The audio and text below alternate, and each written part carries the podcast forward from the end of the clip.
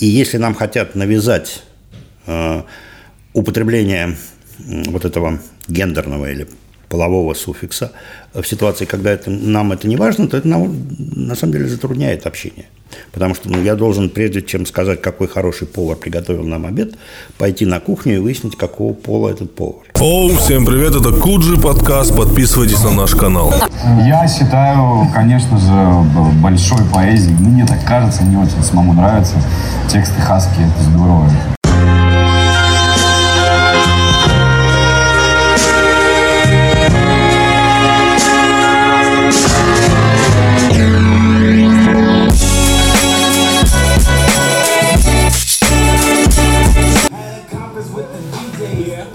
Алиса, спасибо, выключи музыку.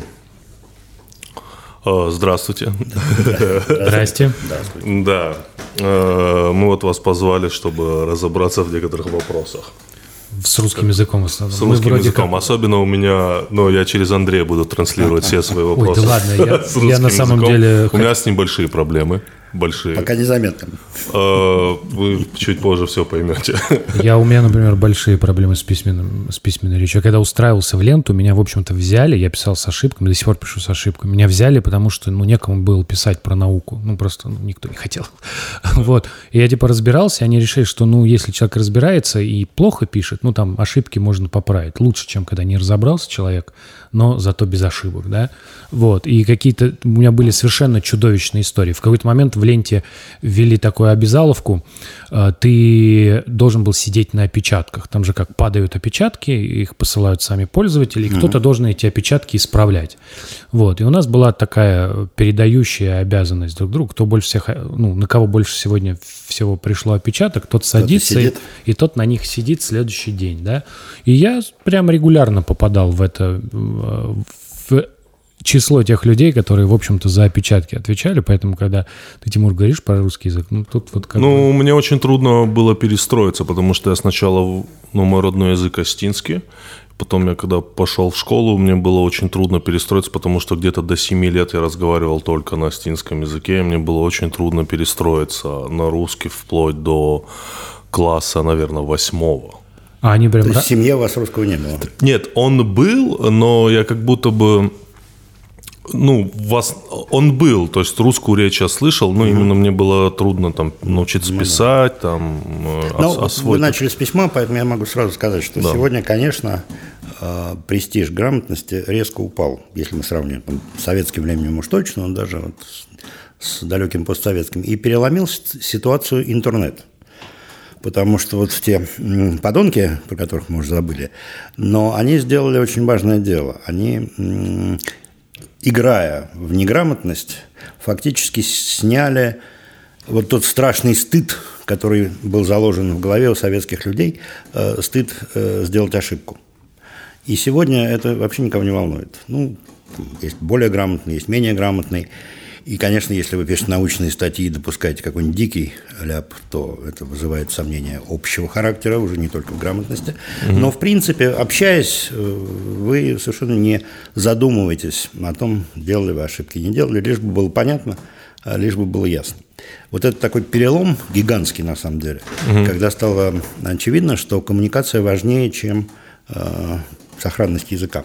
А Вот он произошел в конце 90-х, в начале. А почему так было важно не совершать ошибки раньше? Вот. А, ну, вы в каком году учились в школе? Ну, я, нет, важный я, я в советской щас. школе учились? Я учился в школе с 91 года. Ну, значит, вот это постсоветский. Я не знаю, как было там, но думаю, что еще наследие, Нет, наследие было, советское было, было. было. очень было Да. сурово, Поэтому- нельзя было... Э, Главное это было писать без ошибок. Это вот была такой, э, такая культурная установка.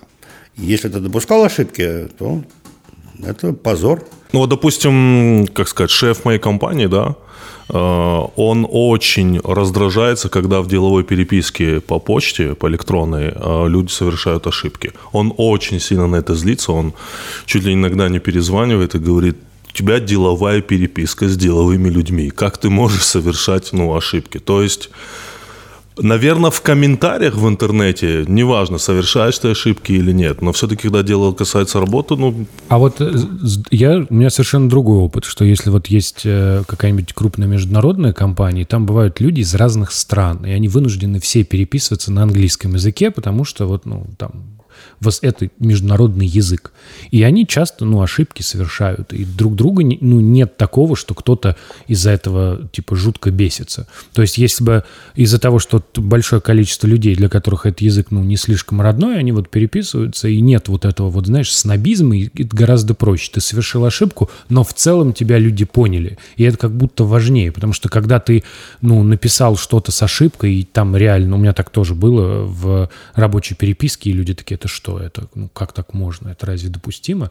Хочется сказать, что, ну, человек за э, деревьями леса не видит, да, он не пытается понять, что ему пытаются сказать, он такой, типа, у тебя вот «ши» через букву «ы» написано. Вот, как вы думаете, э, так как все трансформируется, и язык в будущем тоже будет трансформироваться, правописание трансформируется, условно говоря, как ты сейчас сказал, ши с Ну, буквой «э», правописание трансформируется медленно. На самом деле, тема, тему, которую вы начали обсуждать, тема, она гораздо важнее, чем трансформирование или трансформация правописания. А, Конец 20 века и начало 21 – это битва между, ну, скажу не очень точно, между языком и коммуникацией. А, Люди выбирали, причем люди на разных языках, выбирали, что для них важнее. Э, Вот про интернет я уже сказал. В интернете возникла простая ситуация. Мы стали общаться письменно. До этого мы письменно, ну, общались, там письма писали редко. Это было не так важно. Мы стали регулярно общаться письменно, но так же регулярно, как устно. И встал вопрос, простой очень. Мне стыдно делать ошибки. Значит, что я э, не могу вообще писать, а я не могу писать без ошибок, особенно спонтанная речь, которая, помощью которой мы общаемся в интернете, не проверяя написанное, всегда содержит какое-то количество ошибок даже у грамотных людей. И вот этот вопрос ключевой. Э, Стыдно э, писать с ошибками, значит, что не писать или пренебречь стыдом и писать, но с ошибками. И то, что Андрей сказал про международные компании, это то же самое, только в другом немножко аспекте и в другом масштабе. Это распространение английского языка как э, общего международного э, языка, глобального, как его иногда называют, global English. И опять стало очевидно, что одно дело англичане, американцы, а другое дело весь мир, который тоже должен говорить по-английски, но не может говорить так же. И возник вот этот global English, язык упрощенный, но доступный всем. И опять коммуникация победила язык. То есть великий, могучий английский язык уступил основную арену вот этому упрощенному английскому языку. Потому что на великом могучем могли общаться не все. А, а на Global English, на упрощенном языке, могут общаться все. И опять коммуникация победила. Оказалось, что важнее нам общение, чем сохранность вот, э, э, языка во всем его величии. А вы видите в будущем смешение языков? Допустим, я как пример Ну, могу... сейчас есть. Ну, вот как пример я могу привести слово «ок». Да, да. То есть мы же, слово. оно как будто бы уже стало частью русского языка. Да, причем... Ну, я вам приведу другое слово. «Нуок». Ну, Это сращение «ок» с э, русским словом «ну». Вот вам Да, международный, да. международный гибрид такой. Ну, вполне оно обрусело. Так что ничего страшного. Это обрусение, там любят приводить еще слова «окейшки», да, вот такой «ок» с, с русским суффиксом. Окейнзи. Так что они сразу все вживаются. Важные слова. Неважные отсеиваются, а важные слова обрастают какими-то русскими суффиксами, приставками. То есть то, что сейчас влияет на русский язык, интернет. Интернет, э, Глобализация. глобализация, да. Ну вообще глав, главные вот э, за последние десятилетия внешние силы – это перестройка, начало перестройки и последующие социальные изменения. Это интернет и это глобализация. Вот три, три основных фактора. Ты знаешь, вот мне кажется, что э, если выбирать вещи, которые раздражают людей, вот мы просто про Жиши вспомнили, да, вот больше всего люди бесятся с одел надел и с тся-тся. Буквально пару месяцев назад я научился э, правильно говорить «отдел» и «надел». Как? Ну, вот Есть же методом заучивания. А, есть, есть же мнемоническое правило. На- Надел одежду, одел надежду. Надежду девочку, соответственно, Да. не Надежду. В смысле? Да, неплохо. Вот, но просто Но одно дело мнемоническое правило, а другое дело спонтанная речь. Да. Это, значит, вы должны каждый раз задумываться, останавливаться на этом слове, вспоминать правила и Вот, спонтанная речь предусматривает соблюдение правил. ну, какой-то предусматривать, но вообще устная речь, конечно, очень сильно отличается от письменной, от старой письменной, когда мы думали, прежде чем написать, и проверяли после того, как написали. Сегодня в этом смысле письменная речь приблизилась к устной, но, конечно, мы допускаем ошибки. Есть люди, которые говорят безупречно, э, как роботы. А есть люди, которые думают мучительно, какие-то слова разыскивают в себе внутри, роются, спотыкаются, ошибаются, возвращаются обратно. Так что спонтанная речь должна быть живой и естественной. Ну, а другое дело, если вы выступаете с трибуны, ну, наверное, там вот эти сомнения неуместны, и до сих пор, я думаю, что кто-то помнит пародии на Гайдара, вот нашего когда-то премьер-министром, э, который вот публичные речи произносил в таком духе э, задумчивости и причмокивания, и пародисты этим пользовались. Да. Было, было всем смешно. Э, Но есть А он, разные быть, жанры. Причмокивал правила просто вспоминал. Ну, тоже он такой. Ну, я не думаю правильно. Он и скорее когда думал- я надел Нет, я думаю, что у него такая интеллигентская речь, которая подразумевает некие сомнения вообще в том, что ты говоришь всегда. И она задумчивая, она... Ну вот одна из проблем моей лексики конкретно – это слово «типа».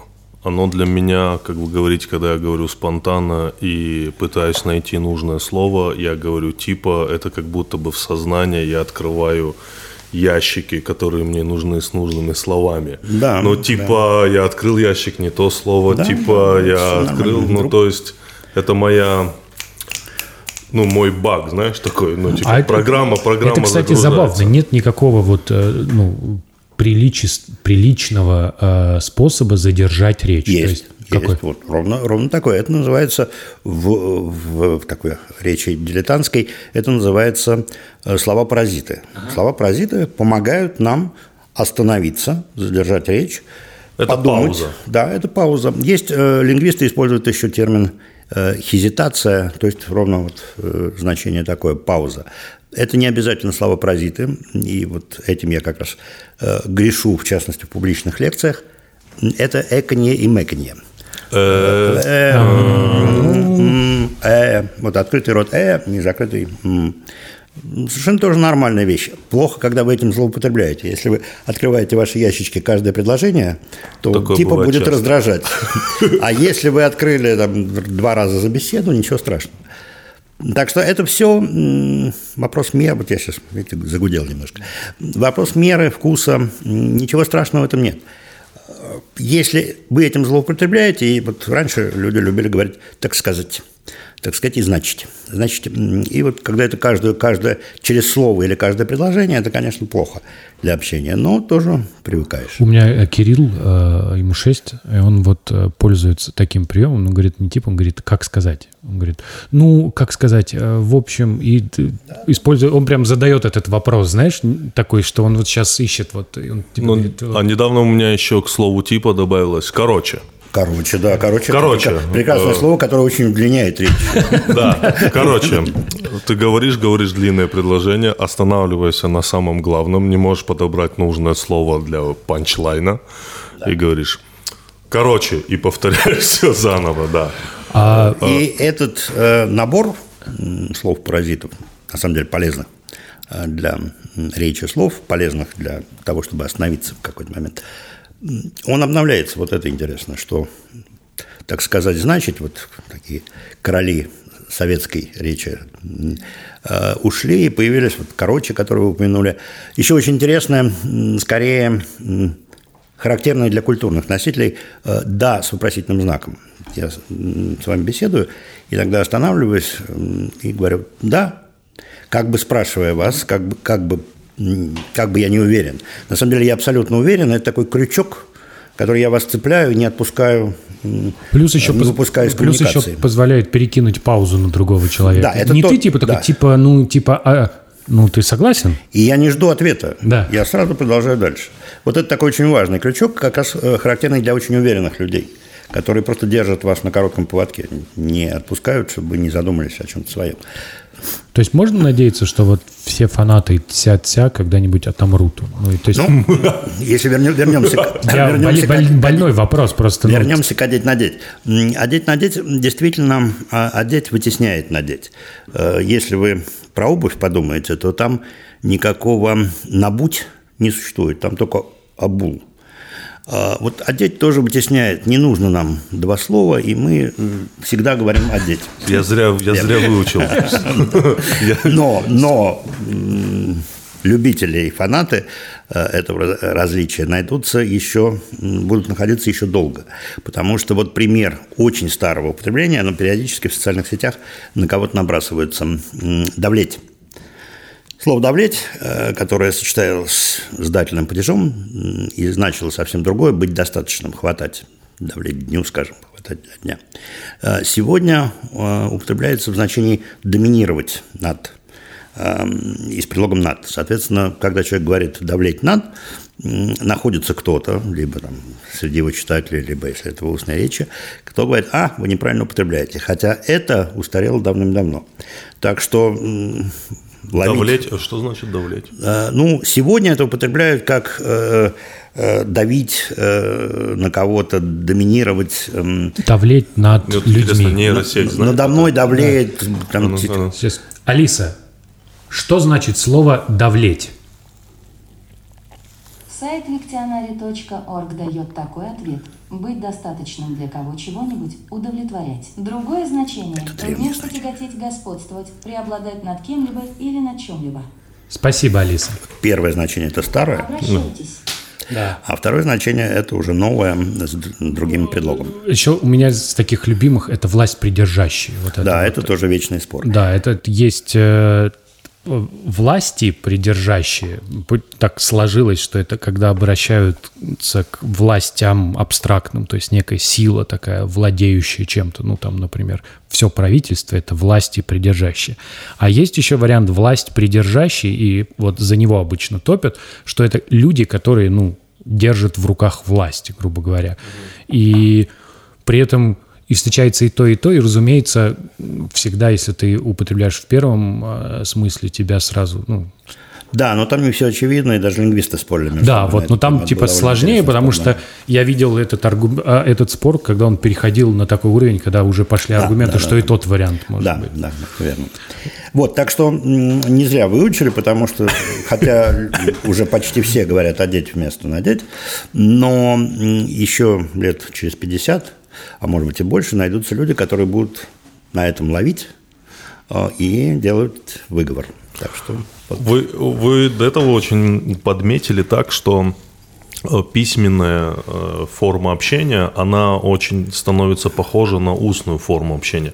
Потому что я вспомнил те далекие времена, когда... Функционально, что очень важно. Да. То есть мы стали общаться. Если раньше устная речь была для разговора, для диалога, а письменная, ну, для монолога, нарратива, рассказа о чем-то, то сейчас письменная используется, как раньше устная. Мы общаемся письменно. Так вот, я где-то в 11 классе писал письма одной девушке, и я их в прошлом году перечитывал, и я даже сам себя поймал на мысли, насколько это литературно. Ну, Да, по- глубоко. Для 11 То есть это ты ей не Я ме- именно вот... Не месседжи ей написал, типа, Да-да-да. окей, там, или... Да-да-да, вот именно насколько это литературно. Да-да-да. Но, типа, например, мы же перестали использовать, вот я тоже, я типа очень люблю, мы перестали использовать точку, например. В мессенджерах точка не нужна. Ты Ты пишешь... знаешь, в мессенджерах точка – это когда ты в конце, вот как мне кажется, когда ты в конце предложения ставишь точку, это как, как будто твое предложение негативное. Такое прям суровое. Да. Не обязательно, но, но вы правы.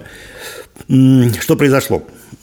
Точка, она знак очень функциональный. Она помечает, маркирует конец. Конец высказывания, конец предложения. И точка сохранилась. Если вы пишете в мессенджере некий текст, состоящий, скажем, Да. из трех предложений, то первые две точки вы обязательно ставите. Поставите, да. А третья не нужна, потому что вот рамочка, вот она ограничивает предложение. И точка начала отмирать. И если раньше нейтрально была точка, а если вы точку не ставили, то читатель что-то вчитывал, например, что вы неграмотны. То сегодня, поскольку нейтральнее стало не ставить точку, то мы начинаем вчитывать в точку какую-то информацию. Что вы имели в виду, поставив точку? Хорошо. Точка. А, Да. знаешь, что- Вы плохо ко мне относитесь. Или это торжественный стиль речи. Это важное сообщение. Вот если бы точки не было, это ну, мы болтаем с вами. А вы поставили точку, значит, надо задуматься. Это что-то какой-то серьезный разговор. Наверное, это я ставлю точку в 90% случаев, когда я не хочу продолжения диалога. Ну, это может быть индивидуально. Вот я об этом, честно говоря, вот о, о такой функции точки. Хорошо, не- не точка, все, задумывался. мне не нужно твое следующее сообщение. М, Опять же, в этой функции скорее сегодняшний современный, скажем так, человек, ну, не буду говорить молодой, но скорее молодой, конечно, поставить не точку, а смайлик. Потому что нормально, сегодня обычно нормально, вот я эти слова подчеркиваю, закончить э, улыбающимся смайликом. Или класс поставить. Я вот Если вы не поставили смайлик, а еще поставили точку, то это действительно какая-то странность. Между нами, с вами что-то не так. Ну, либо торжественная вот речь, серьезная, когда надо выкладываться пунктуационно по полной программе. Я оканчиваю, если вот мне нечего сказать, да, ну, ну заговор, а разговор нужно закончить. Просто Я, я ставлю класс. Ну, или Вот- класс, вот- да. вот- вот из, А, этого. Более обычная вещь, просто улыбающий смайлик. То есть это беседы. мы говорим опять о том, что и знаки препинания отомрут. Ну, типа они... Они не отомрут, они стали взаимодействовать, заметьте. И они Э, стали сложнее. Смайлик, скажем, э, выталкивает точку. Но смайлик немножко вытесняет восклицательный знак, хотя были моменты, когда смайлики сочетались. Там можно было поставить скобочки и восклицательные знаки, чередуя их. Но с вопросительным нет. Э, Функцию вопроса смайлик на себя Да, не я берет. только что об этом подумал, что знак вопроса вечен. Да. Потом опять есть мастера это, э, до, до интернет-эпохи. Считал, что там, м, над этим иронизировали разные писатели, есть писатель, который блестяще владеет многоточием, есть писатель, который блестяще владеет там, скобками. Вот, это, Мой любимый знак скобков. Да, я тоже. А кто блестяще владеет многоточиями, мне просто интересно. Многоточием владеют дурные писатели. В основном это вот писатели, сейчас нельзя произнести это слово, сейчас какие-нибудь ну, романтических эм, таких произведений, я хотел сказать, женских романов, но э, вот там очень много многоточий. Это такая как, как бы многозначительность. А, на самом деле ты просто деньги получаешь по количеству знаков, а, Нет, много- нет, уже совершенно а многоточие это три знака по цене одного. Нет, это вы сейчас,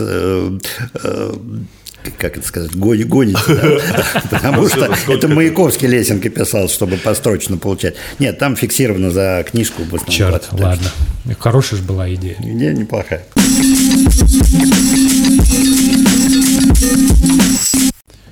С нами рубрика «Ебучая география» от Aviasales. Отличное название, да, вообще? Ну так себе, братан. Да, прекрасное, по-моему. Да, прекрасно. Давай. Я, что тебе, ты, это ты придумал? Ну, конечно, Потому я придумал. Ну, это же я- очевидно. Ну, Я как- не хочу говорить нет, потому что отвергаешь, предлагай. Да-да-да. Но, Ты, ты прав, но не до конца прав, как сказал наш гость, или ограниченно прав. да? Что ты знаешь о Венесуэле? О Венесуэле, что я знаю, О Венесуэле, что там сейчас не очень хорошо. А Каракас – это один из самых, наверное, опасных городов в мире, наряду с, наверное, каким-нибудь Кейптауном. Правильно я произнес слово? Да, да, да. Кейптаун. И я думаю, Каракас, Кейптаун, и откуда Мара Сальватруча, откуда? Я не Из, знаю. из общем, это Сальвадора. Куда не надо ехать, да? Это, я думаю, туда. Именно- А, и Рио, я думаю, Рио. Именно поэтому попал в нашу подборку. Соответственно, ехать туда, конечно, не надо. Там в день убивают 53 человека. Вот. А туристов э, ловят просто на улице и грабят. И иногда убивают прямо в у выхода из аэропорта или у входа в отель. То есть там нет такой истории, что дошел до отеля и все, ты спасся. Я знаю дикую историю, как у моего знакомого знакомого, он приехал в Рио-де-Жанейро и вышел на улицу с фотоаппаратом через 30 минут, как он заселился в гостиницу, ему из-за фотоаппарата отстрелили бедро. Хорошая история. На ней, на ней закончим. Все, спасибо. Это была рубрика «Ебучая география» от Aviasales. Каракас не надо летать.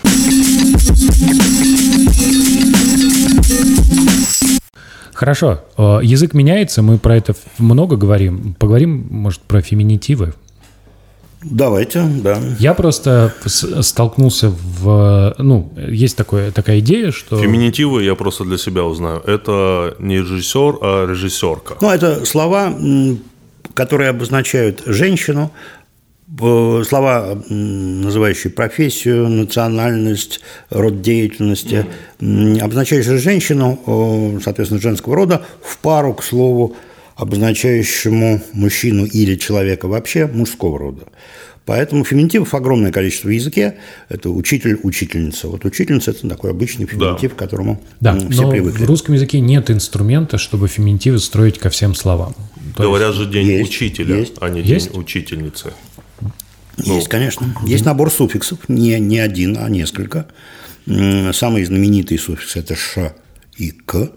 Соответственно, это доктор Ша или Доктор К. э, футболистка. Ну, докторка все-таки не, не- сегодня не, не самое литературное слово, футболистка. Но есть ица, есть много разных суффиксов. Мгм. Я слышал э, математик математесса.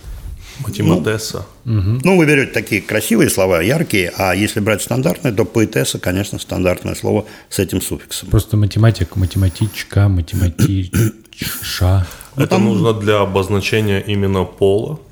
Да, это нужно для того, чтобы подчеркнуть, что носитель этого эм, качества, этого свойства – женщина. И здесь очень интересная система. Обратите внимание, что учитель – это не, не учитель-мужчина, это учитель вообще.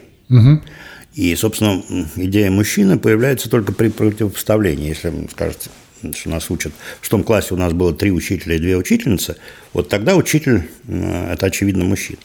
А если мы говорим, что э, день учителя – это день не, учителя мужчина, это слово общее, для, обозначающее человека этой профессии. Но так сложилось, и действительно в этом сказывается патриархальность языка, что такие слова обычно мужского рода. Есть небольшое количество, скажем, женских профессий, где, наоборот, нету, не знаю, как его назвать, м- муску- Швея. мускулятив, да. Это вот швея, няня, это белошвейка, это вот э, доярка. Но от доярки в советское время появилось слово «дояр». Это медсестра, от которого тоже появляется Медбрат. периодически медбрат. Это э, кухарка, тоже иногда появлялся э, кухонный мужик. Ну вот э, это такой набор женских слов без маску- маскулинатива, да, или как это надо придумать слово. Но таких мало. Ну, то есть у феминитива нет мужского варианта, да? Есть- Да, да, нет, ну потому что чаще, чаще э, этим занимались женщины, или почти всегда.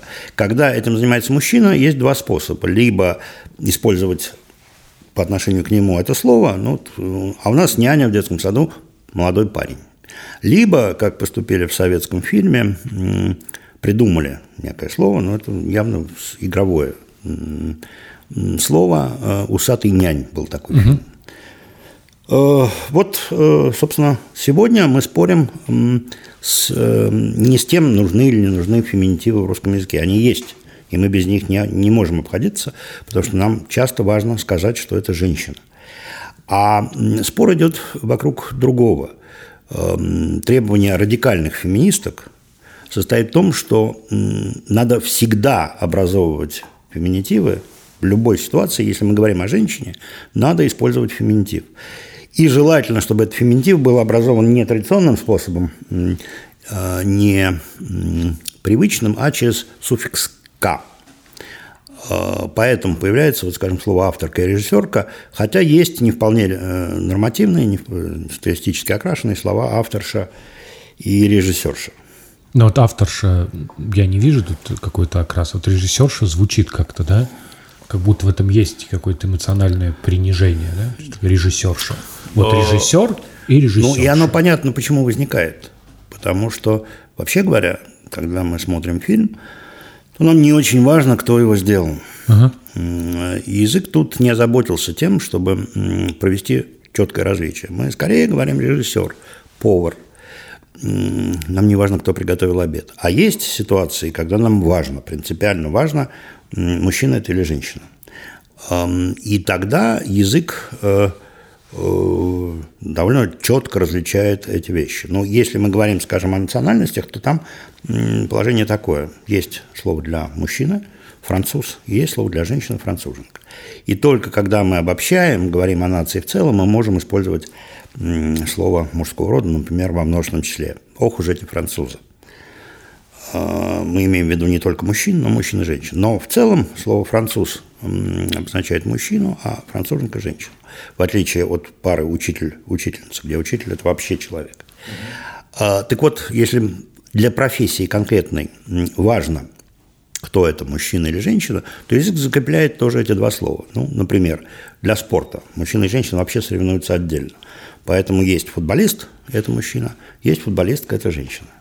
Хотя недавно совсем женщины стали играть в профессиональный футбол. Очень важно, если это, речь идет о поющем человеке. Правда, мы иначе воспринимаем поющего мужчину и поющую женщину. Поэтому есть слово «певец» – это мужчина. И есть слово «певица» – это женщина. Ну, там, такая же пара актер-актриса. А для режиссера, для э, ну, вот о поэте спорят, важно это или нет. Для повара, для каких-то других вещей это, вообще говоря, не важно. И если нам хотят навязать э, употребление вот этого гендерного или полового суффикса в ситуации, когда это, нам это не важно, то это нам на самом деле затрудняет общение. Потому что ну, я должен, прежде чем сказать, какой хороший повар приготовил нам обед, пойти на кухню и выяснить, какого пола этот повар. Тем самым мы потеряем очень важное слово э, нейтральное – обозначающая профессию вообще. И э, это затруднит общение, а не упростит его. А вот как? в чем проблема. Не в том, что там кто-то возражает против слова авторка. Ну, привыкнем мы к слову ну, авторка да. быстро. А в том, что происходит усложнение языка вместо его упрощения. Э, мы начинаем думать за язык, э, добавлять что-то, что кажется важным, на самом деле просто идеологически важным, Раньше этим занималась только тоталитарная власть, которая пыталась э, менять язык в соответствии со своей идеологией. Сегодня появились вот такие мощные общественные движения, которые тоже хотят использовать язык, ну, как некоторый политический или идеологический инструмент. И поправлять его там, где с точки зрения этой идеологии он не прав. А язык, на самом деле, прав всегда. Просто он берет из жизни то, что важно – и вот э, подчеркивание пола или гендера э, обладателя какой-то профессии важно в ограниченном количестве случаев. Как же в этом случае быть со самим словом «феминист»? Ну, Потому нейтральнее что... говорить «феминистка», даже если... Феминистка. Э, да. Вообще, это движение довольно изобретательно, потому что в письменном языке, скажем, а, в немецком, появилось первое правило, что мы не можем говорить, скажем, студентах студентен, студенты. А мы должны всегда говорить студентен und и студентинен, то есть студенты и студентки. То есть, опять же, студенты стало словом обязательно мужского, мужского пола. Уже род это ну как, все да, люди да, братья, а на да. самом деле все люди братья и сестры. Братья и сестры, да. А вот, поэтому дальше э, возникла еще одна идея, что, а давайте все-таки э, слишком длинно студентен, студентен, давайте одно слово. Но студентен нельзя, оно уже так замарано своей историей. Давайте использовать слово студентинен. А, но как э, пометить, что это не, не девушки-студентки, не женщины-студентки? И в немецком появилось такое прописное большое «и» в середине слова. То есть пишется «студенти», и вот это «и» пишется с э, ну, большой буквой. И это означает, что это э, студентки, но не, не обязательно девушки. Mm.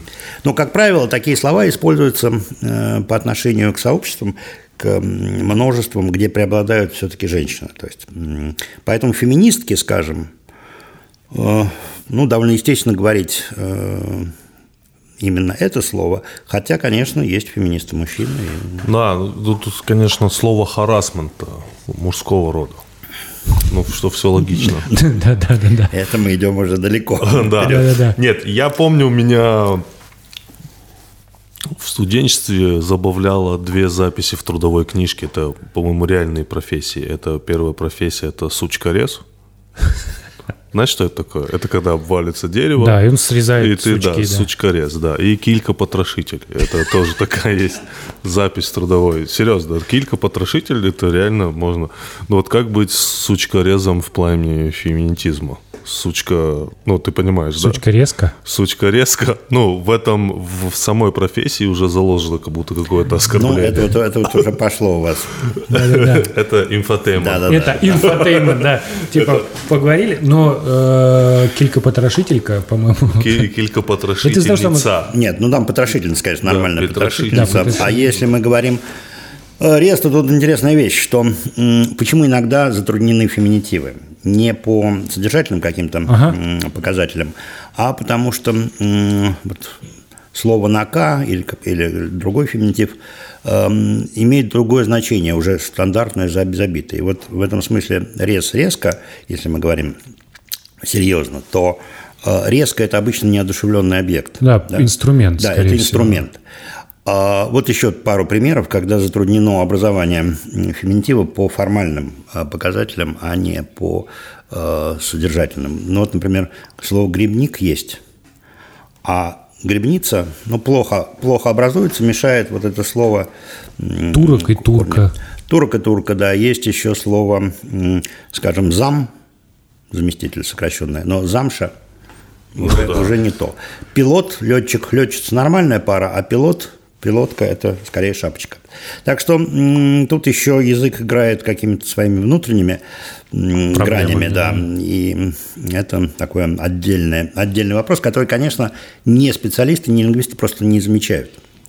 А давайте К будет всюду. Но оно выглядит в некоторых ситуациях смешно именно потому, что в языке Ну да, да, да. все сплетено. Слово повар и слово повариха это ну, Да. немножко. А и здесь еще Но- просто э, из-за того, что чисто фонетически, из-за того, что К несколько раз встречается, ну, слово звучит как будто ну, игриво, Да, так, да, да, да. выдуманное слово. А, кстати, повариха, вот интересное слово, что некоторые слова, э, они ведь сопровождаются устойчивыми образами. Да. И повариха – это, конечно, что-то из прошлого, либо из Пушкина. Генеральша, абсолютно либо, так же. э, Ну, это еще жена. Это там, что-то, кто мешает Ли- либо, лопатой. либо это такая вот советская Да. женщина из столовой, да, вот, которая хорошего не Половник, так в любом случае есть половник, половник. должен быть. там. Оказывается, да, оказывается, эти образы тоже мешают нам использовать слова. И, конечно, естественнее использовать слово повар для мужчин и женщин.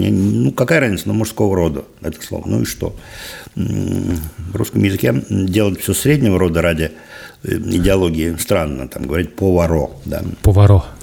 То есть, когда, Эркюль как- когда э, придумывался язык и закладывались основы языка, я думаю, люди не думали о правах Нет, ну, конечно, друг друга. конечно, это влияло. И вот э, если мы говорим о далекой истории, то язык придумался ведь не разово, не то, что сели люди подумали, или там село высшее существо и тоже что-то придумало. Он формировался. И формировался э, в течение э, тысячелетий, ну, там, если мы говорим о конкретном языке, то в течение столетий, и э, под влиянием существующих условий. И если мы хотим найти патриархальные черты в языке, то, конечно, мы их находим. Вот это преобладание рода мужского, когда в качестве нейтрального мы используем мужской, э, мужской род, оно связано с э, вот этим э, с этой иерархией, когда мужчина важнее. И, ну, пример, когда, скажем, мы не знаем, э, какого пола человек, или э, нам это не важно, э, кто-то стучится в дверь. да, Мы говорим, ну, он сейчас уйдет, не будем открывать, он уйдет. Это может быть женщина, может быть мужчина. Но мы используем мужской род. И вот это сложилось в результате того, что по умолчанию используется более важное. Это экономия языковая. М, Но поэтому претензии феминизма, конечно, обоснованы, но обоснованы только исторически. Сегодня мы не придаем этому значения пола или гендера. И вот это принципиальный вопрос. Мы действительно должны вос- восстанавливать справедливость, углубляясь назад э, в далекое прошлое и менять все в языке, и делая его, в частности, неудобным для общения. Либо признать, что это не идеологические вещи. Когда мы говорим «повар» э, и слово мужского рода, ну, ну не важно, почему оно мужского рода, а важно, что мы его используем нейтрально. Но вообще не только феминистки же пытаются управлять языком. Вот, например, э, Роскомнадзор запрещает мат. Ну, власть вообще, власть всегда хотела А, управлять Тут языком. вот тоже я хочу сказать, ну, по мне незаметно, но немного занимаюсь юмором. А, И я как раз-таки вот постоянно сталкиваюсь э, с проблемами того, что еще 7 лет назад какой-то мат допускался на телевидении, какой-то, потом его запретили. Но вот мы недавно с Андреем разговаривали, и я ему задал такой вопрос. А вот я не понимаю в целом, Вот вы помните раньше, ну, наверное, когда мы были подростками, когда мы друг над другом шутили, и мы говорили, да ты там даун. Да, да, да. Сейчас же в целом это уже очень табуировано. Я понимаю, Да. почему, потому что когда мы говорим, ну, реально Да. какой-то синдром э, человека, который там Да. родился с этим, это, ну, действительно неприятно и так далее. А когда мы применяем мат, я реально логически не понимаю, почему он запрещен. Потому что, как правило, мат обозначает части тела, которые есть у человека, и они жизненно необходимые. Да. Или процессы, которые Или жизненно процессы, необходимы для да. размножения, например. Ну, такое вот. Ну, типа. вот я действительно, вот если, я понимаю, наверное, почему там в плане этики какой-то, в плане нравственности, и то вообще логично ли это, почему запрещены эти слова. Ну, То есть это выглядит очень странным на фоне того, что есть интернет, есть письмен, доступ к письменным вещам. И на самом деле, э, по ощущениям, я не знаю, может быть, я не прав, да, э, к мату стали проще относиться. Именно сначала он проник в письменную речь, в письменную коммуникацию, да. Ну, то есть, э, например, э, я признаюсь, да, что вот у меня прям идет какой-то чат, и если я хочу обозначить, э, что я очень недоволен, да, и надо срочно все переделывать, и вообще все должны быстро собраться, я вот это все писать не буду, я пишу «блядь», да, прям без восклицательного знака и даже без точки, да. Слушай. И это прям люди сразу поняли, что типа вот какая-то фигня приключилась, надо срочно все Это менять. как плеть. Для, меня ну, это как плеть. стукнуть, вот, да. Это такая, ну, это вот плеть. Хорошо, Да. я все понимаю. Про ваш случай, Андрей, есть даже анекдот про, не помню его точно, э, про то, как м, речь армейская, русская, короче, значительно короче, чем обычная, потому что приказы отдаются вот этими словами.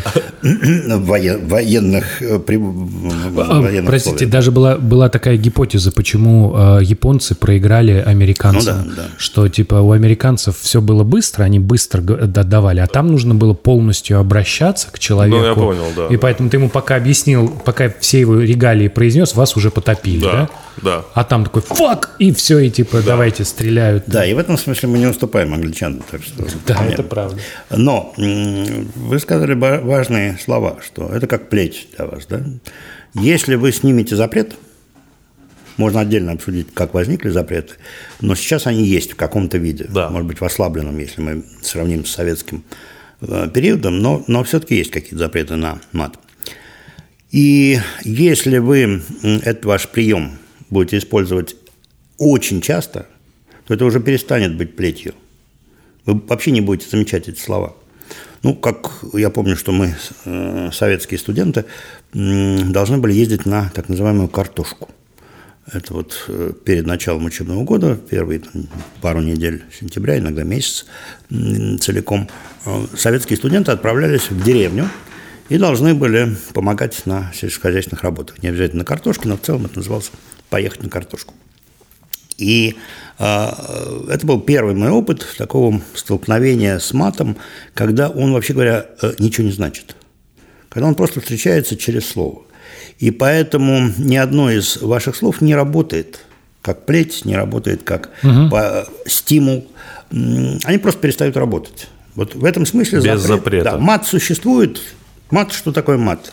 Это табуированные слова. Ну, какие слова табуируются, это отдельный вопрос. Это табуированные слова.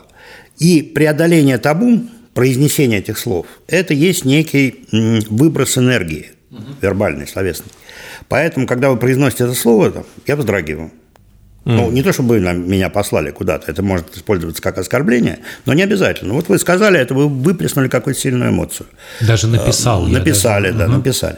Если э, запрет снять, совсем снять, то мат перестанет работать. То есть табуированная лексика работает, пока есть табу. Это понятно. Здесь скорее... Нет, вы удивляетесь. э, Да. э, запрет. Если мы снимем запрет, то мат исчезнет. Да, я, я понял. э, То есть это очень понятная логика. это что- как с декриминализацией наркотиков получается. То есть, если декриминализируют наркотики, возможно, исчезнет преступность, связанная с Ну, наркотиками. потом придумают какие-то другие табуированные слова. Долж- должны быть слова, которые нельзя говорить всем, понимаешь? Ну, язык, он же Есть как... известная история про Льва Толстого.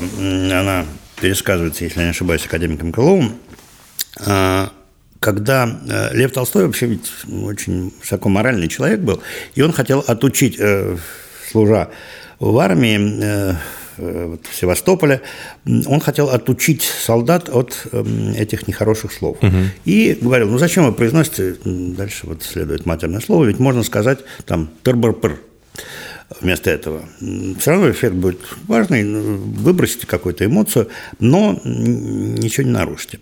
И вот, э, когда он уже уехал из армии, его долго вспоминали солдаты и говорили, а вот был у нас граф Лев Толстой, так тот был такой матершинник, потому что он придумал свои слова, вот они заменители, да, то, что вы сказали.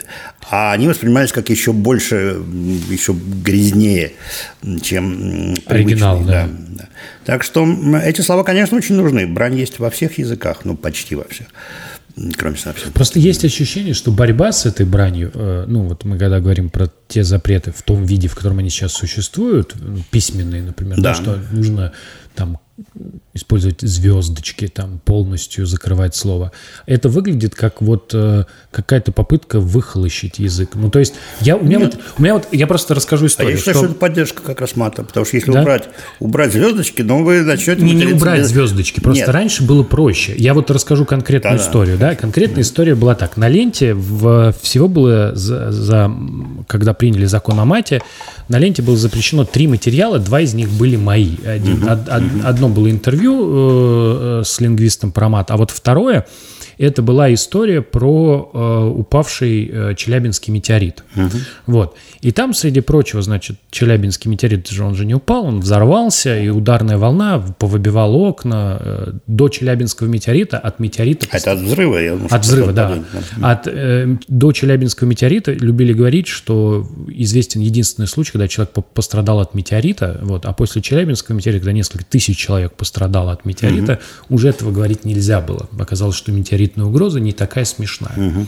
Вот. Потому что мы, например, вначале не поверили, когда он взорвался, а нам присылают фотки, а там развалилась стена у завода. Я такой думаю, ну какой, ну вы что, так не бывает. Ну, оказалось, правда, от ударной волны.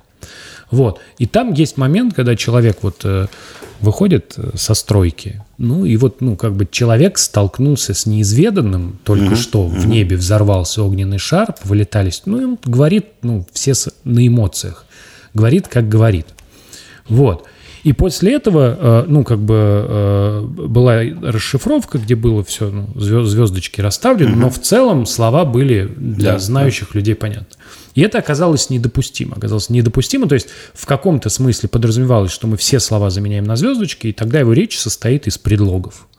Вот. То есть в каком-то смысле это для меня выглядело так, что вот человек столкнулся с неизведанным, только что взорвался угу. метеорит, и государство запретило просто его эмоцию. Угу. Потому что его эмоция по-другому никак не выражалась. Да, да. И я бы, ну, не знаю, кто бы на его месте по-другому угу. бы говорил, вот когда только что, вот все вот так. Вот.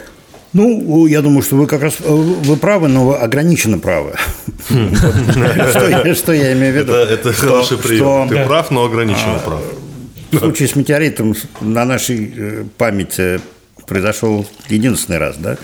Тунгусский да. метеорит мы уже не помним, но как это все проходило. Тунгусский Поэтому, метеорит. конечно, э, для этого случая, я думаю, что надо делать исключение. Именно тогда мы увидим силу эмоций человека, попавшего в пекло. Угу.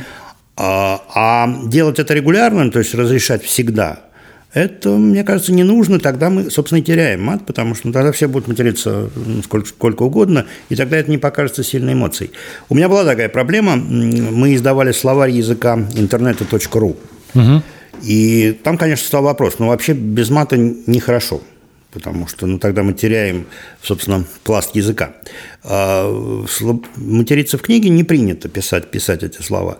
И я поступил просто. Я в предисловии написал, что есть, используются слова, используют, э, используются буквы э, М, Е, Б и даже не только мат, Г, которые любой русский человек расшифрует однозначным образом. Угу. И, собственно, там вот я эти, эти буквы, большие буквы употреблял при толковании, угу. когда мне это было надо. Я думаю, что это совершенно понятно. Угу. Но вот эта игра со звездочками, она действительно выглядит странно, потому что, ну, чтобы там две звездочки поставить, три звездочки, это нелепо. Э, но в целом сам факт запрета, на мой взгляд, важен. Да, это понятно. Он должен быть. Э, и опять же, его надо преодолевать в исключительных случаях. Я считаю, что метеорит, безусловно, исключительный случай. А, но мы видим, что именно преодоление делает некоторых людей героями. Ну вот шнур, безусловно, как явление возник на преодолении этого запрета. Он легко его преодолевает и вызывает восхищение своих слушателей. По поводу запрещенных слов. Э, мне кажется, еще есть такая э, э, вещь, что у определенных слов есть определенная вибрация, знаешь? Угу. Ну, то есть определенная энергия. Вот, допустим, мое, ну, мое подмечание. Вот взять КВН, да, на Первом канале. Там мат запрещен. Да. Окей, понятно почему. Но там разрешены некоторые слова. Допустим, там разрешено слово «гей», которое слышал очень часто, да, которое обозначает там, мужчину нетрадиционной сексуальной ориентации, да, там, угу. гей. Но я никогда не слышал, и я уверен, э, это вырежут редактора, и точнее Александр Васильевич, если прозвучит слово «лесбиянка». То есть слово «лесбиянка» вы никогда не услышите в КВНе. Хотя это обозначает то же, то самое. Же самое, то да. же самое. В целом это обозначает ту же женщину. Вайп другой, да? Да, нетрадиционной сексуальной ориентации. И я э, все время думал, почему. Потому что слово гей, оно такое. В нем нет такой вибрации, знаешь, ну, гей, типа, угу. оно как будто бы еще такое полусмешное какое-то, гей, ну, вот такое. А вот слово лесбиянка, оно какое-то такое, знаешь... Более весомое. Более весомое, оно так, ну, прям лесбиянка. Я вот прям вижу, как этот зал с этим, с гусманами напрягаются, слышав, услышав это слово. Ну, вот есть, как бы, правда в моих словах, что у некоторых слов есть вот этот, даже они, если не матерные, в них есть эта плеть. Вот как, допустим, я думаю, в вечернем Урганте, я думаю, под табу слово «смерть». Ну, смотрите, э, я не готов говорить про гея и лесбиянку и конструи, конструировать психологию Александра Маслякова, это ну, никто не сложно, может. Да, да, это слишком сложно для меня. Я готов говорить о том, что происходит, что да. мы видим. Угу. Действительно, есть э, иногда вот эта отрицательная, негативная оценка, скрытая в слове. Иногда мы знаем, что это ругательство. Вот так человек называть нехорошо. Нехорошо говорить «идиот». Нехорошо говорить э, «козел» о человеке и так далее. Это все понятно. Но есть э, негативность скрытая, которая не очевидна. И она возникает действительно из-за среды, в которой это слово существует, из-за того, как относятся там, к людям так обозначаемым. И сегодня политкорректность, например, э, настаивает на том, что слово «гомосексуалист» должно быть заменено на слово «гомосексуал», а желательно на слово «гей». Угу. Почему? В слове гомосексуалист вроде бы никакого э, ругательства оно не содержит. Есть э, слова для обозначения э, этого смысла гораздо более грубые. Угу. Э, если мы хотим да, ругать, да, унизить да, человека, да. мы используем эти слова. А почему, почему нельзя произносить слово гомосексуалист? Ну, потому что действительно мы знаем, что в советское время, э, отчасти досоветское э, и после, к мужчинам – с такой сексуальной ориентацией отношение в обществе скорее негативное. И слово впитывает это отношение и становится не то чтобы ругательством, ну, а таким не очень приличным. Э, мы Потому знаем, что оно впитало, и оно да, содержит. оно впитало вот эту это. негативность. Э, иногда она достаточно четко ощутимая, иногда она совсем не ощутимая. Я приведу два примера. Вот когда она вполне ощутимая. С нациями, как происходит. Некоторые слова из нейтральных легко переходят в оскорбительные, именно потому что к нации, к этой нации, обозначенной данным словом, отношение негативное. Э, ну, пример навяз в зубах, но, скажем, в э, русском слово «жид» безусловно оскорбительное, а в польском это просто название еврей. Но в русском, предположим, мы получили вот это э, оскорбительное слово. Мы не хотим оскорблять. И вот что происходило со словом «еврей», абсолютно нейтральным вроде бы, эм, оно исчезало в советский период, исчезало, когда существовал э, такой отчетливый государственный антисемитизм. И появилась замечательная конструкция, которая сейчас появляется периодически, э, лицо еврейской национальности. Как бы смягчение слово «еврей», потому что «еврей» не очень прилично стало произносить. И сейчас э, эта конструкция, лицо такой-то национальности, является очень хорошим показателем отношения к той или иной национальности. Вот как только возникают в России антигрузинские настроения, слово «грузин» заменяется на лицо грузинской национальности. У нас появилось вот это анекдотическое, над этим издеваются, слово «лицо кавказской национальности» потому что слово «кавказец» нормальное. Ну вот вы, вы, да. вы по-видимому, кавказец, да. вы выходец с Кавказа. Да. Но национальности такой нет. Нету. И поэтому довольно глупо говорить лицо э, кавказской национальности. национальности да. Но это как бы смягчение, вот когда кавказцам стали относиться А звучит гораздо подозрением. грубее, ну, это да? Такое, типа... ну, такое бюрократическое смягчение, да? да. оно отдает канц... канцелярской работой. В городке была очень смешная шутка. Нога лица кавказской национальности. Вы не помните это? Нога лица кавказской. Нога лица кавказской. Вот как только появляется эта конструкция, значит, что-то с этой национальностью не так. Что-то в обществе напряжение вокруг, вокруг этой национальности или даже не национальности, а просто людей с Кавказа. И вот еще один пример, где очень тонкая грань. Вот смотрите, как мы называем людей, живущих в Европе. Европейцы. Нейтральное слово, да? Ага. Он европеец. Как мы называем людей, живущих в Азии? Азиаты. А, а вот согласитесь, что слово азиат российское. Ну, оно какое-то такое не отдает, очень. Отдает, да, не да. очень. Почему? Это житель Европы, житель Азии. Но потому что к азиатам традиционно относятся хуже, чем европейцам. И слово впитывает это отношение и становится ну, таким странным, не очень приличным. Да, то есть ты его... Но я не скажу про своего коллегу там, из Японии или из Китая, я не скажу, вот он азиат. А про коллегу из Германии и Франции я легко скажу. Ну, европеец, европеец. да, или американец. Ну да, да. Ну вот, кстати, мне надо извиниться перед нашими э, людьми, которые смотрят нас в Кыргызстане. Правильно говорит кыргызы а не Это киргизы. очень интересный вопрос. Э, что правильно? Значит, правильно где? Если мы сидим в Москве, а мы сидим в Москве, да. правильно говорят киргизы. А, более того, значит, э, когда в Киргизии или в Кыргызстане появилась эм, эта вот проблема, как называть язык, киргизский или киргизский, э, как называть людей этой национальности, то там появилось очень смешное различие я, вот, мне, мне о нем рассказывали коллеги, так что я перескажу. Mm. Слово «киргиз» закрепилось за кыргызами, ну, такими э, прорусской э, направленности. Угу. Ну, которые по-русски а, говорят, например. Да, да, ну, которые говорят по-русски, например. А слово «кыргыз» закрепилось за киргизами с такими национальными устремлениями, которые вот за кыргызский, кыргызский язык и так далее. То есть они, вот это святое место пусто не бывает. Как только появилось два слова, ну, вроде бы обозначающих одно, одно и то же, они стали немножко расходиться по смыслу. Одно так в прорусскость, в русскость, а другое в национальность.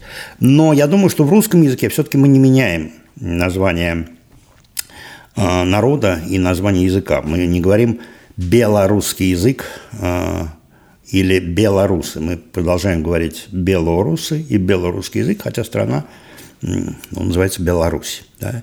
То же самое э, Молдова. Мы все равно называем э, людей соответствующей национальности молдаване и говорим о молдавском языке, если вообще говорим о ней. Переходим на румынский. Вот, так что я думаю, что мы вполне политкорректны.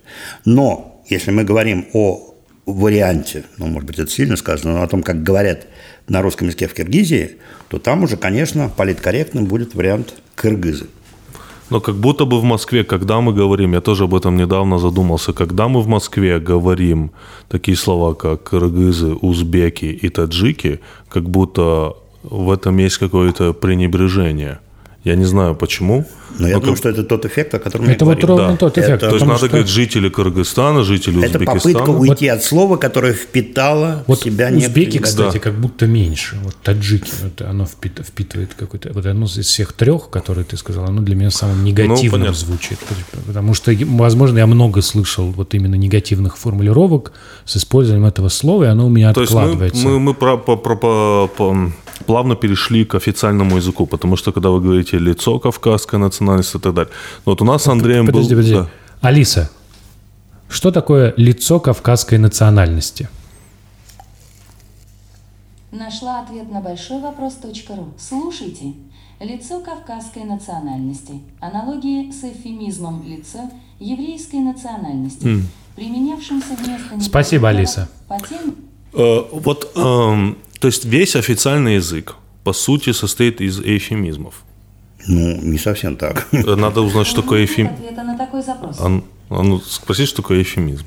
Алиса, что такое эвфемизм? Сайт wikipedia.org дает такой ответ «эвфемизм», нейтральное по смыслу и эмоциональной нагрузке слова или описательное выражение, Значит, нейтральное, обычно типа. используемое в текстах. Алиса, спасибо. Эйфемизм. Ну, замена, замена так проще. Почаще. Упрощ- упрощая Википедию, Википедия русская очень э, изысканно и, я бы сказал, квазинаучно. Э, Это замена неприличного слова нейтральным словом, или слова или выражение. Соответственно, если слово начинает казаться неприличным в разной степени, то возникает эвфемизм его замены. Вот, э, Блин. э, блин, да, блин – замена матерного слова. Фиг – замена другого матерного слова. Но не обязательно матерное, вот э, лиц, э, названия национальностей.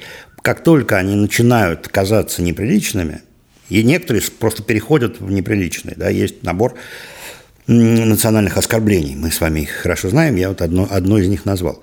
Но их много.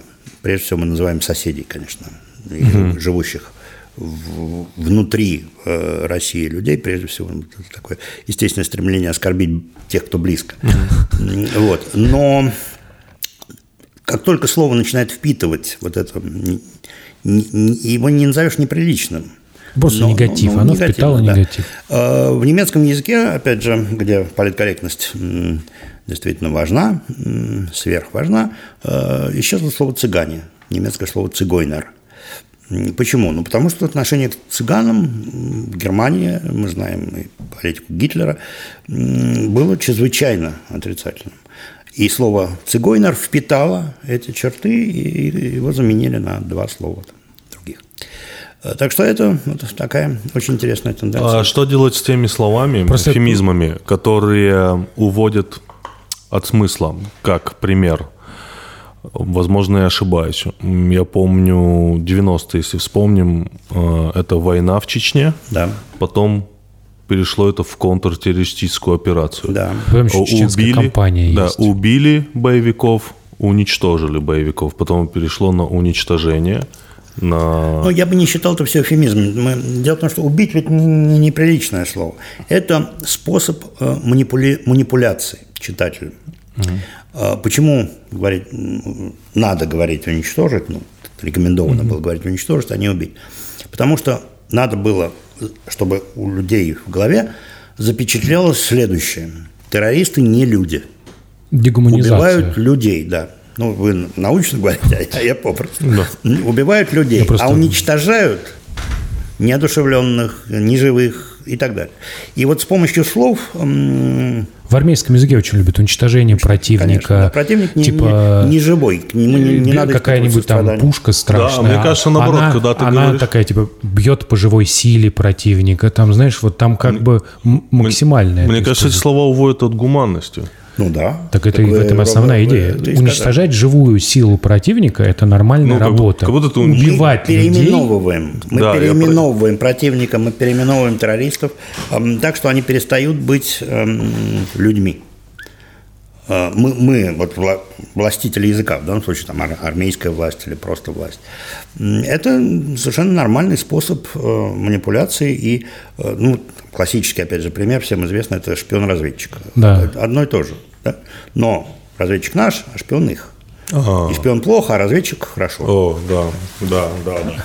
Так, тогда почему официальный язык такой некрасивый и его так нудно Да он слушать? прекрасен. Он прекрасен. Канцелярит прекрасен, но Нет, только по-своему. мы только что обсуждали, Он что просто прекрасен. использование слова в негативном ключе, оно наполняет его, что его потом неприлично использовать. Мы только что обсуждаем, что языком можно манипулировать э, условно сознанием, даже общественным. Это означает, что ну, канцелярит, он также уродует людей. То есть вот эти Да. все люди, Ну, они постоянно общаются в ключе, когда ты не можешь сказать, это классно, ты должен написать данный проект. Я даже ну, я не могу вот это воспроизводить. Согласно приказа и Да. так далее. Ну, вот все эти, все эти канцелярские выражения. Он э, предназначен для определенных ситуаций, для определенного типа коммуникации. И это, вообще говоря, очень важный инструмент, потому что если вы не владеете канцеляритом, то, скажем, в условиях советского общества вы не могли добиться очень многих вещей. Вы не могли пойти в ЖЭК – и вызвать слесаря, потому что это надо было сформулировать каким-то таким вот образом. Как, программ... просто, как мне, программировать. У, у, меня, программирование... меня прорвало трубу, мне нужен да, слесарь. Да, вы должны написать сложную конструкцию, э, прошу в связи с э, прорывом, прорывом тру... незапланированным вот прорывом трубы. От Иначе говоря, это функциональный язык жречества, высшего жречества, которым владеют вот эти функционеры, и которым не владеют основная масса людей. И поэтому просьбы, требования и все прочее э, этих людей легко отвергнуть, потому что они формально не соответствуют Понятно. правилам языка. Все удобно. А, это в разных областях используется. Скажем, конечно же, э, юристы э, используют это очень активно вы э, не можете понять закон, потому что он написан таким языком, что непонятно, что там нарушение, что не нарушение. Вы не можете участвовать в суде, хотя вы, может быть, умнее своего адвоката, но вы не можете себя защищать, потому что вы не владеете этим языком. Так что это чрезвычайно важная вещь, когда язык используется в качестве, если хотите, выделения вот этого жреческого круга людей, э, которые выступают в качестве посредников между вами и законом, между вами и ЖЭКом, э, ну, не, не ЖЭКом, а там вот теми службами, которые должны вам помочь. Эм, и вы все время в униженном положении, потому что вы не владеете... Попахивает теорией заговора. Ну, так и, есть, так, так, так и есть. Ну, что ты это видишь? Конспирология типа... наше все. Конечно, конечно, это заговор. Заговор юристов, поэтому невозможно отменить этот язык, потому что смысл э, многих юристов... на нем сформулированы законы. То есть можно было бы обычно все написать. Нельзя делать это, нельзя да. делать это. И это дел... делается под предлогом уточнения и улучшения, которое в действительности оказывается усложнением. Надо сделать э, этот, ну, расшифровку. Словарь, всех, перевод. Законов, я, перевод. Участвовал, я участвовал в книге, да. которую издали по-моему, в начале нулевых или в конце 90-х, она называлась «С русского на русский». Я написал предисловие. Это юристы, умные, продвинутые юристы, решили перевести одну из глав эм, э, Гражданского кодекса называлось «С русского на русский». Это вот два столбца, идет текст эм, из эм, кодекса и идет его перевод на русский. Во-первых, он был короче, во-вторых, что еще важнее, он был гораздо понятнее. Но, конечно, настоящие юристы отвергли эту идею. Надо сделать такой стартап, потому что вот я тоже недавно с этим столкнулся. Я читал контракт я начал его читать, я не смог, я его отложил, потому что он был написан конечно, этим языком, да, где очень все. Я опять его начал читать. Надо так, вот, вот сделать э, такую программу. Ты берешь этот э, контракт, засовываешь в программу, и тебе выдает просто обычным языком, что будет, что, что будет. не будет, да, в сокращенном я, виде. Когда редактировал контракт, да. мне приходилось их редактировать, я вдруг обнаружил, что они очень напоминают и как бы у меня обнаружился талант, я могу вот людей, которые вот читают эти контракты, потом юристы, ну, приводить в экстаз. Я просто смотрю на контракт и смотрю на него как на математический текст, знаешь, да. где там а, вот это ничего не значащая фраза, это объект номер один. Вот это ничего не значащая фраза, объект номер два. Дальше здесь ты лепишь ссылку на объект номер один, номер два, и ты такой пишешь текст, который в принципе на самом деле а, какие-то простые вещи очень сложно объясняет. Да. И ты такой типа, вот, и все-таки, очень хороший текст, очень понятно, очень прям составлено логично. Как и Конституция, ее же достаточно трудно читать. Ну, Конституция особый жанр, э, я боюсь, не соответствую э, тому, чтобы обсуждать ее, но это действительно так, особенно типовые контракты. Иногда там заключаешь договор на книгу, приходит типовой контракт. А я задаю вопрос, а что это значит? Да ничего, просто типовой контракт. Ну, да, да, да, да, да, ничего нет, не значит. Никогда, никогда такого не, не бывает. Все всегда, Все всегда что-то значит. Вот. Так, ну и последний вопрос, отлично от меня на сегодня. Как улучшить свою лексику? Читать. Э, улучшить, э, не очень понятно, что вы имеете в виду. У, у, увеличить, обогатить. Увеличить, обогатить. обогатить да. Читать, да, действительно, для общения устного, для разговора, э, вообще говоря, достаточно ну, небольшого круга лексики. То есть можно казаться вполне ну, умным, не умным, но нормальным человеком, э, используя, ну, тысяч пять, наверное, слов. Ну, лучше десять. Ну, вот пять э, тоже вполне проживете. А запас, скажем, ну вот словарь Пушкина, языка Пушкина, это 40 тысяч слов. То есть, конечно, мы очень многие слова зн- знаем из книг. И поэтому я сегодня попадаю часто в очень глупые ситуации, читая лекции студентам. Эм, Я вдруг выясняю, по каким-то косвенным иногда соображениям, что мои студенты не поняли некоторых слов. Например? Ну, очевидно, сейчас я даже не, не, не- не- приведу конкретные примеры. Ну, могу привести пример совсем смешной. Вот когда я вдруг понял, что э, слово м, партия это не студенты, а журналисты. Слово партия журналисты понимают не так, как я, э, когда читал эм, репортажи о матче компьютера с игроком в ГО. Когда э, выяснилось, что сегодняшние молодые журналисты слово партия используют в значении матч. Ага. А, И победа в партии, ну, значит, шахматный или матч, или матч по ГО состоит э, из набора партий, да, там из 10 партий, то есть играются до 5 побед, до 6 побед. И Вдруг выяснилось, что журналисты путают эти слова. Ну, почему? Потому что шахматы перестали быть такими популярными, как были в советское время, и э, эта лексика ушла. Э, Слово «матч» есть в футболе, и его помнят, а вот слово «партия» как-то ушло. Это, прежде всего, оно существовало за счет шахмат и бильярда. Ну, знаменитая в неоловых стилях фраза «партия» как завершение э, про, про проигрыш противникам в бильярдную партию, вот такое слово. Оно очень важное было в русском языке. Сегодня оно почти ушло из употребления. И сразу его забыли. Как может пополняться словарный запас? Э, Только из книг. Потому что в разговоре мы очень многие слова не используем. Ну, слово партия простое слово. А есть слова, ну, просто литературные, ну, какой-нибудь, не знаю, сугубый. Ну, мы не говорим сугубый в обычной речи. И если человек не читает книги, то он этих слов не узнает. Э, Ну, тоже не беда вроде бы. Да? Ну, проживете и с пятью тысячами. Но вот некая разница есть. Ну да.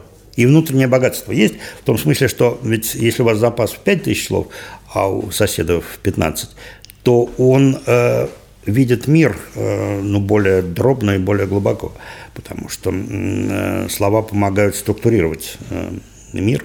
И если вы не владеете какими-то словами, ну, некоторые просто для цветистости, скажем, да, для разнообразия речи, а все-таки очень многие слова означают проникновение в сущность э, мира, мира человеческого. Спасибо большое. Ну, заговорились. Нет. Ну Включи какую-нибудь музыку. Алиса, расскажи анекдот. Чем ты занимаешься в свободное время? Шпионю? А я люблю гулять и ходить в кино. Я знаю.